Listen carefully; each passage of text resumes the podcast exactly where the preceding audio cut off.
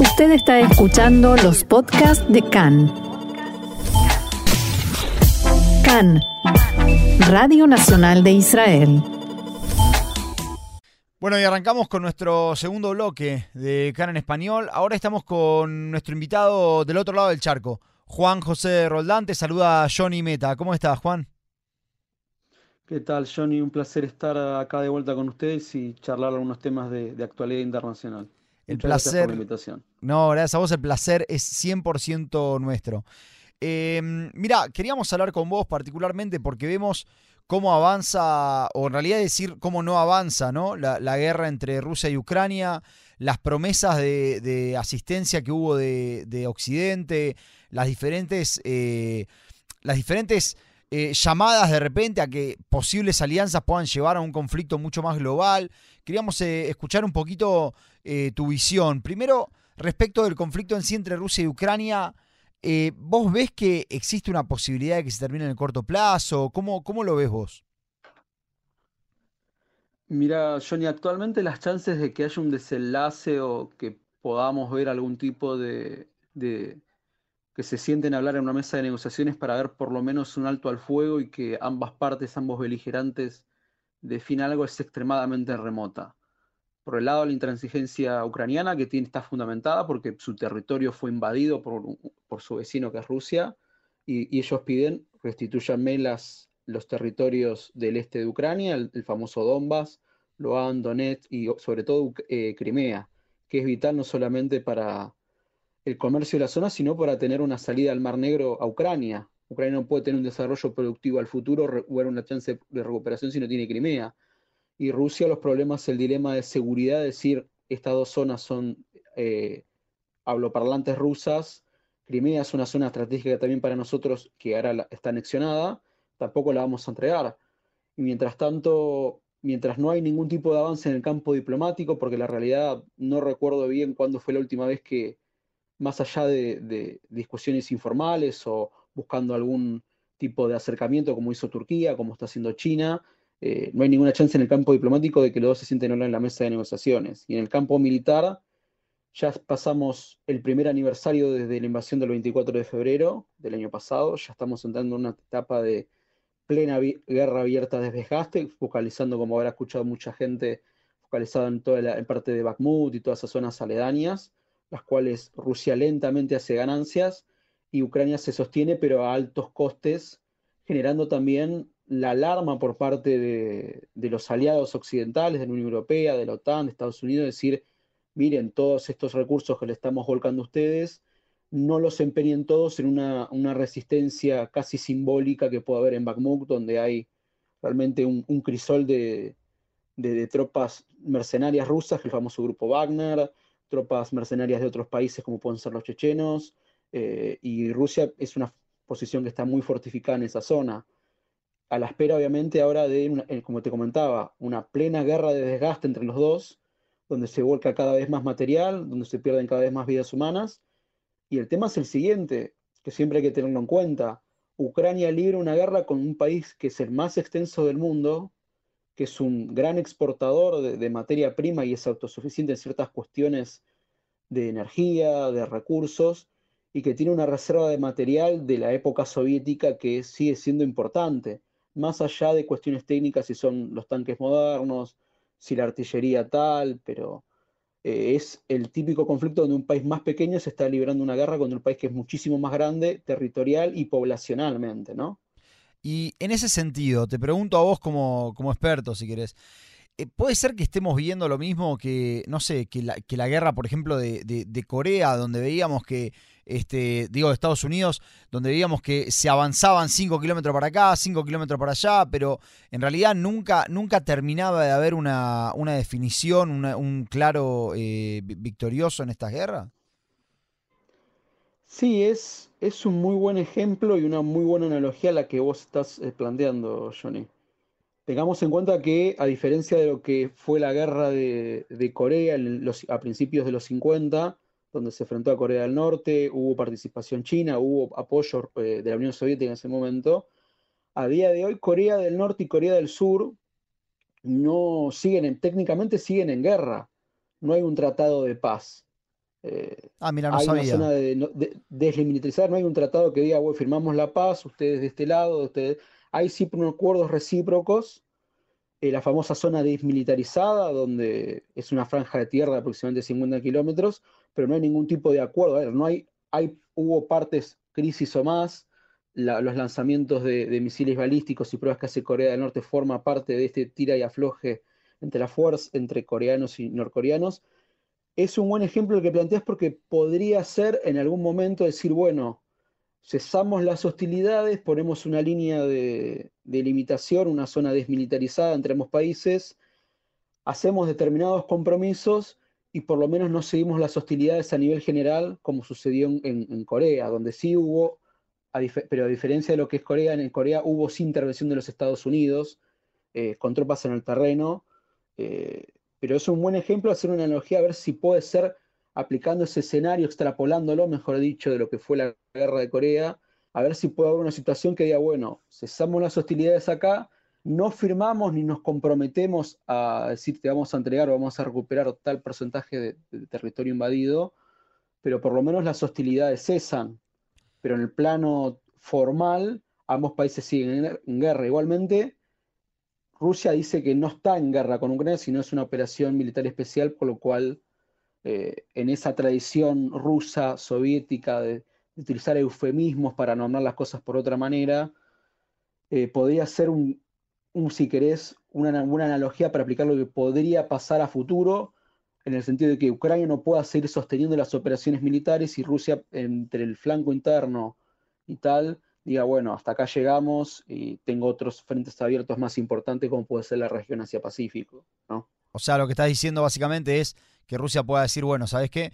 Terminó esta operación porque conseguimos los objetivos que se nos planteaban y listo, y se cerró ahí hay que tener en cuenta que hay que, hay que ver los objetivos políticos originales que se planteó Rusia para iniciar la, operación militar eh, especial en su léxico. Es una invasión flagrante del derecho internacional para, para cualquiera entendido en la materia. sí, sí, sí. Eh, y Rusia tuvo que replantear sus objetivos eh, políticos, si vos querés. La guerra tiene objetivos políticos y objetivos militares. Los militares, si vos querés, no sé si se han cumplido, hay que ver qué objetivos tienen y cómo se replantearon en base a los objetivos políticos. El objetivo político era evitar que Ucrania se una a la OTAN o trate de unirse a la OTAN, cosa que hasta ahora viene haciendo. Pero ¿cuál fue el otro problema? Que provocó una reacción en el resto de países de Europa que estaban, que tenían una especie de alineamiento con Occidente, pero neutral frente a Rusia, como el caso Finlandia y Suecia, que ahora se han sumado a la OTAN. Hace poquitos días la bandera finlandesa está flameando en el cuartel general de la OTAN y a la espera de que se sume Suecia, con lo cual sumamos una frontera de 1.800 kilómetros en el norte de Europa eh, de frontera común, cosa que Rusia era lo que no quería tener con, cuando invadió Ucrania, ¿no? Eh, con lo cual abre cada vez más dilemas de seguridad, en el sentido de que, bueno, se suma Finlandia a la guerra y, bueno, yo te muevo eh, armas nucleares tácticas a Bielorrusia. Hace poquito tiempo, dijo, lo, informó Putin, que están preparando para mitad de año que estén listos los almacenes para almacenar ese tipo de armamento, mientras está informando que el entrenamiento de unidades bielorrusas con armamento nuclear táctico ya terminó. O sea, es un dilema de seguridad que cada vez va sumando cada vez más capas y cada vez el conflicto vos decís, eh, bueno, cuando alguien se va a equivocar, como pasó el año pasado, si bien recordarás cuando cayó un misil balístico eh, ucraniano en, Polonia, muriendo en el proceso ciudadanos polacos, que, que todos más o menos continuamos una respiración en, vista de que se aplicara el artículo 5 de la, del Tratado de, la, Alianza de Atlántico Norte, que es el que activa el Tratado de Alianza Colectiva, de Defensa Colectiva, mejor dicho. Y ahí es donde, donde te quería consultar, ¿no? Eh, pareciera ser, y corregime si me equivoco y quiero saber tu opinión, que en definitiva el mundo, o sea, estaba como en cierta, no sé si unipolaridad o multipolaridad, y, termina reagrupándose en una bipolaridad, puede ser, donde tenés a cierto bando, Rusia, China, eh, etcétera, y el bando occidental, OTAN, Estados Unidos?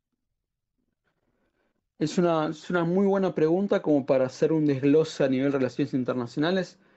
Eh, termina la Unión Soviética y como bien vos recordarás, entramos en un periodo unipolar. Depende de qué especialista o qué escuela de relaciones internacionales vos analices, la unipolaridad, o sea, la preeminencia de Estados Unidos como, si querés, el gendarme, la primer potencia sin ningún tipo de, rival que la, o adversario que trate de poner en jaque esa, preeminencia sobre, en, el, campo internacional, se terminó en, en 2001 con el ataque de las Torres Gemelas.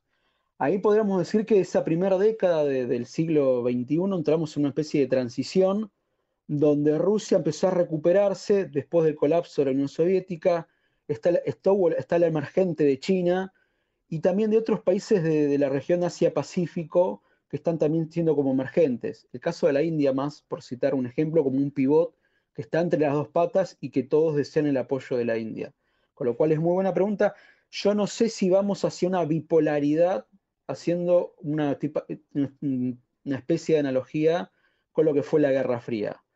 Podemos decir que puede haber distintos bloques multipolares con mayor o menor relación, pero se pueden configurar sí dos bloques bien definidos y antagónicos, uno encabezado por Estados Unidos, Europa Occidental y países aliados de otras regiones, India viendo cómo jugar en el Índico con su proyección sobre el Asia-Pacífico, sobre el Pacífico, los países del sudeste asiático, los cuales muchos tienen problemas territoriales con China, hay que ver el tema de, ese mare nostrum que quiere hacer China en el mar de la China Oriental, otros y tal. Y el otro bloque que te comentaba, bueno, encabezado por China, eh, en el cual Rusia, en vista de la guerra en Ucrania, cada vez se tiene que, que, recar más.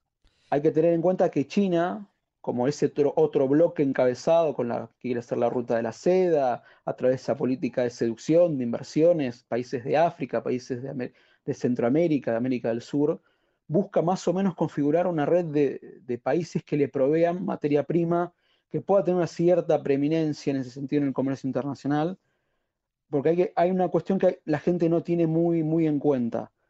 A pesar de las sanciones a Rusia, Rusia es un exportador neto de materia prima y produce, ¿no? Con lo cual las sanciones, uno dice, bueno, ¿hasta qué punto están siendo efectivas? Sanciones económicas, sanciones a nivel internacional, sanciones que, que afectan la economía, pero dentro de todo resiste. ¿Qué pasaría? Yo planteo esta pregunta al público, que es una buena pregunta que todavía no tengo una respuesta clara. ¿Qué pasaría si en un conflicto por Taiwán, si vos querés, esa misma batería de, sanciones se le aplica a China? Hoy China es un neto importador de energía, de materia prima, para, no para alimentar a su población, para alimentar a su industria, con lo cual estamos, yo me preocupa, no sé, no decir, bueno, hasta qué punto China puede seguir siendo una potencia revisionista dentro del sistema que ponga en jaque a los Estados Unidos, hasta qué punto tiene la capacidad material de hacerlo, ¿no? Eh, y otro, otro fenómeno que podemos ver en ese sentido, de esta, esta confección de bloques, a la gente le digo que más o menos investigue la guerra fría de los microchips y de los semiconductores, eh, donde está viendo un desacople de las industrias que había hasta bien entrado los 2000 entre China y Estados Unidos, ¿no?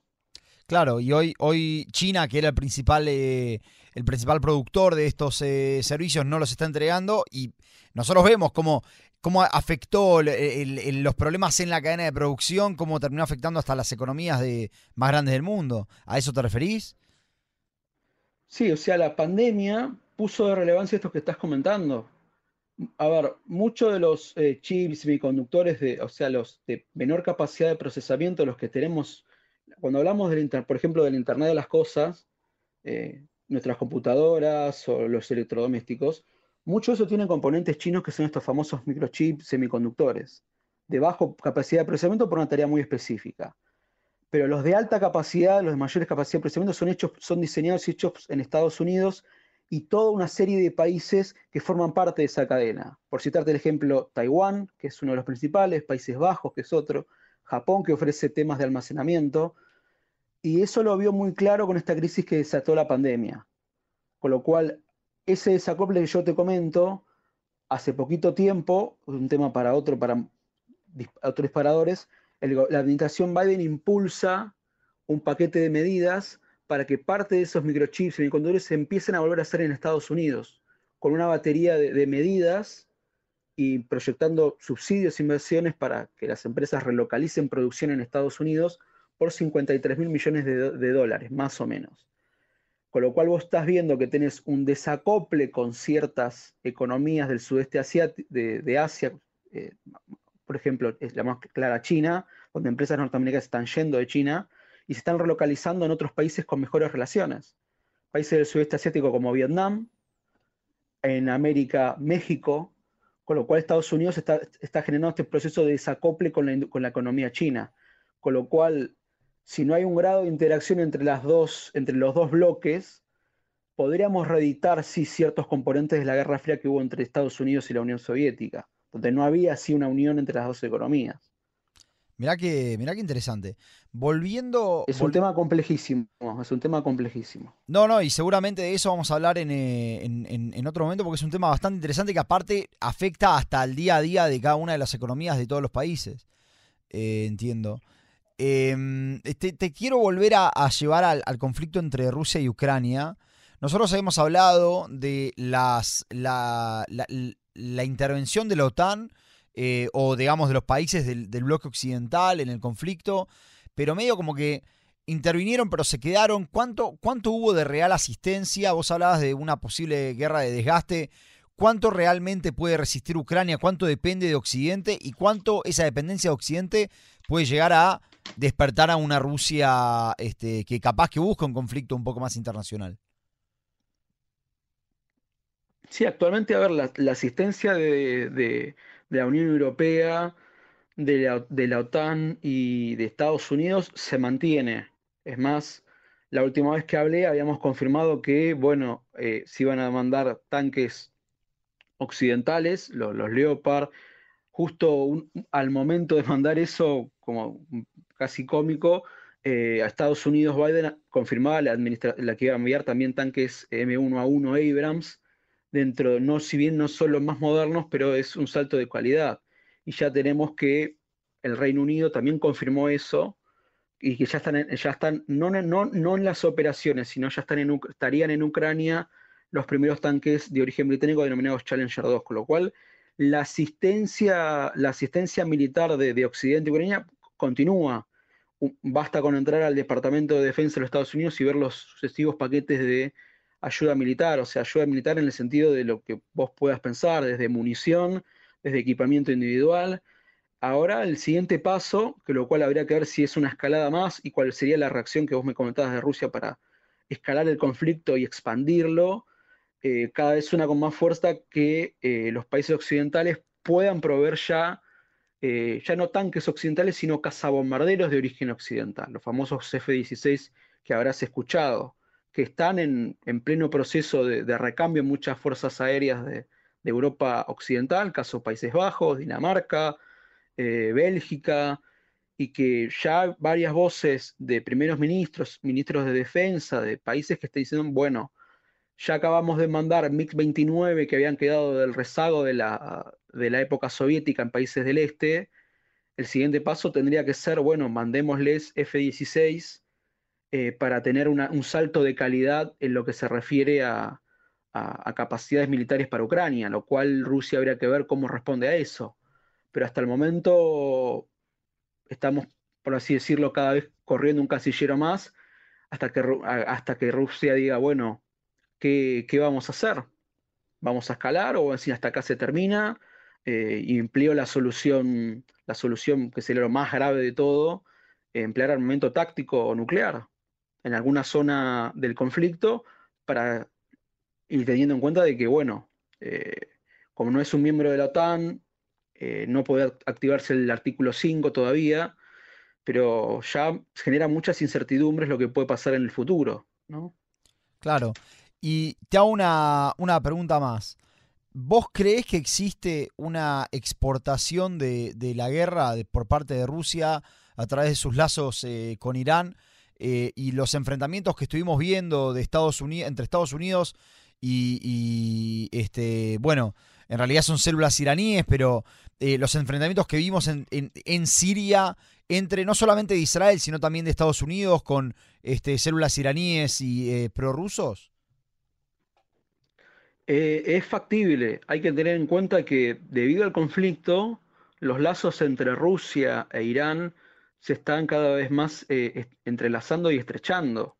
Hace poco tiempo, eh, Rusia y Irán confirmaron que el país va a incorporar casas rusos Su-35, que, que son casas de, superioridad aérea, de entre los más modernos que viene fabricando Rusia hasta el momento, utilizados por las fuerzas aeroespaciales rusas, eh, y van a ser suministradas al régimen iraní. También hay que tener presente que el régimen iraní viene suministrando distintos tipos de, drones, municiones mejoradoras que están siendo utilizadas en la, guerra en Ucrania.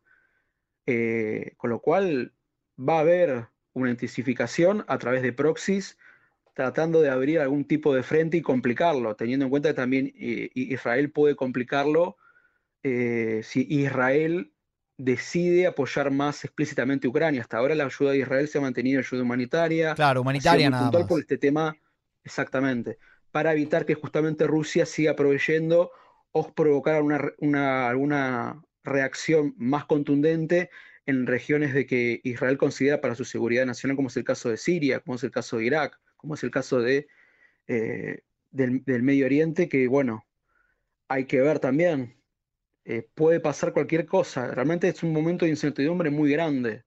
Eh, con lo cual, y también agregando lo siguiente, si Irán, en el sentido de que, bueno, hace poquito tiempo Irán y, Arabia Saudita en este conflicto casi permanente o la Guerra Fría del Medio Oriente, que es entre sunitas y chiitas, se, bueno, hay una especie de distensión auspiciada por China, eso puede generar un tipo de complicaciones en la postura de Israel, de Estados Unidos, favoreciendo los intereses de China, de Irán y de Rusia, ¿no?